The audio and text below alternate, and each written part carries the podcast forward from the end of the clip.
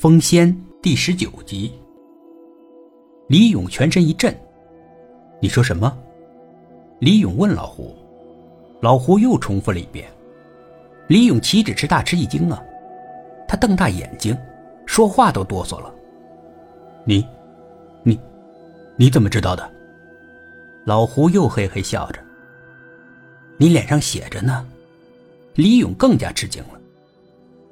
我脸上怎么会写着呢？不可能吧！一般人是看不出来，但内行的人一眼就能看出来，明明白白写在你脸上呢。李勇愣了一会儿，是怎么写的？老胡开始还想跟李勇解释，可过了一会儿他就放弃了。那大概是一套复杂的术语吧，要完全给李勇这个凡人解释清楚比较困难。反正，就好像在你脸上写了字一样，内行一眼就能看出来。李勇又愣了一会儿。你是看懂了我的脸，在县城你才一直跟着我。老胡点头，他还有点兴奋呢。好久没看过封过仙的人了，见了你我还真高兴。所以啊，我就跟着你，看看你想干什么。李勇从兜里掏出一根烟。点燃了，深深的吸了两口，脑子才静了下来。老胡并不抽烟，李勇没有给他让烟。这么说，你是个内行了。老胡笑，没有否认。你怎么会对这方面内行呢？老胡稍微支吾了一下。呃，我爷爷是个道士，他对这方面有研究，因此呢，我就学了一点。爷爷是道士，道士能结婚吗？李勇有点困惑。也许是有了孩子以后才去当道士的。李勇没有深究这个。这块大石头为什么会滚下来的原因，你也应该知道吧？当然知道，是他们用法术弄下来的呗。要不然这么一大块石头怎么会平白无故的滚下来呢？他们，他们是谁？老胡说的含糊，李勇不太喜欢。他们，就是你封过仙的那一大族群。你怎么不叫他们黄鼠大仙呢？干嘛要回避这个词？老胡仍然没有正面回答。你们凡人管他们叫大仙，我们是不会那么叫的。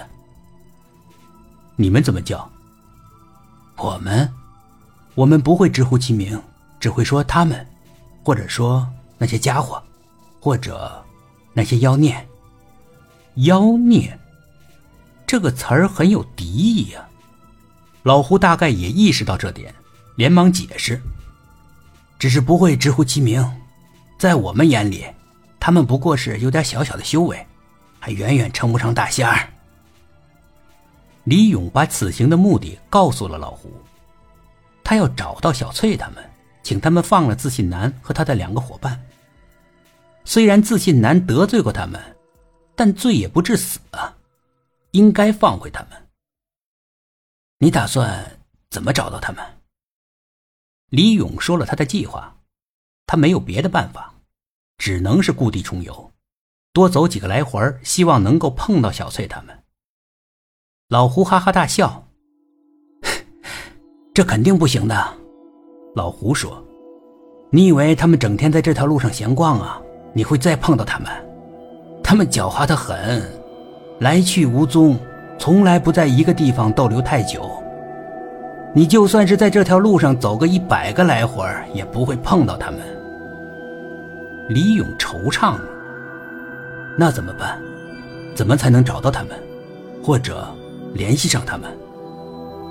老胡笑而不语。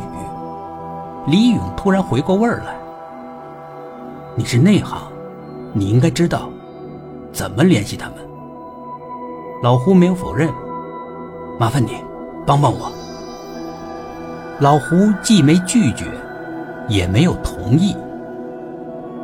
本集故事播讲完毕，点击上方的订阅，订阅不迷路。